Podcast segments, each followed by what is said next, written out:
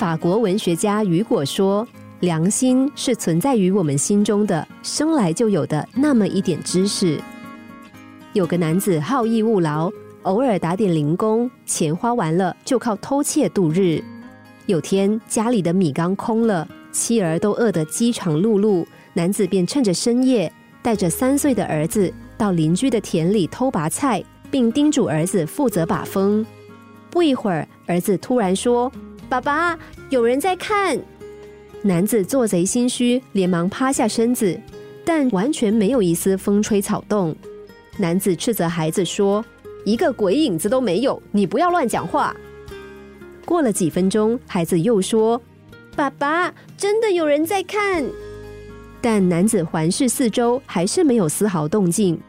男子动气了，打了孩子一巴掌，骂他说：“胡说八道！你告诉我，究竟是谁在看？”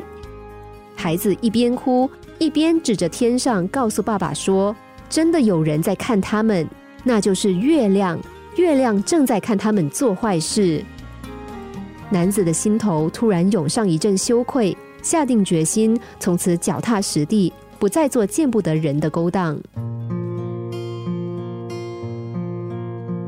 故事中的男子之所以悔改，是因为发现自己的良知竟然不如一个小孩，是因为发现自己竟然给孩子做了最坏的榜样。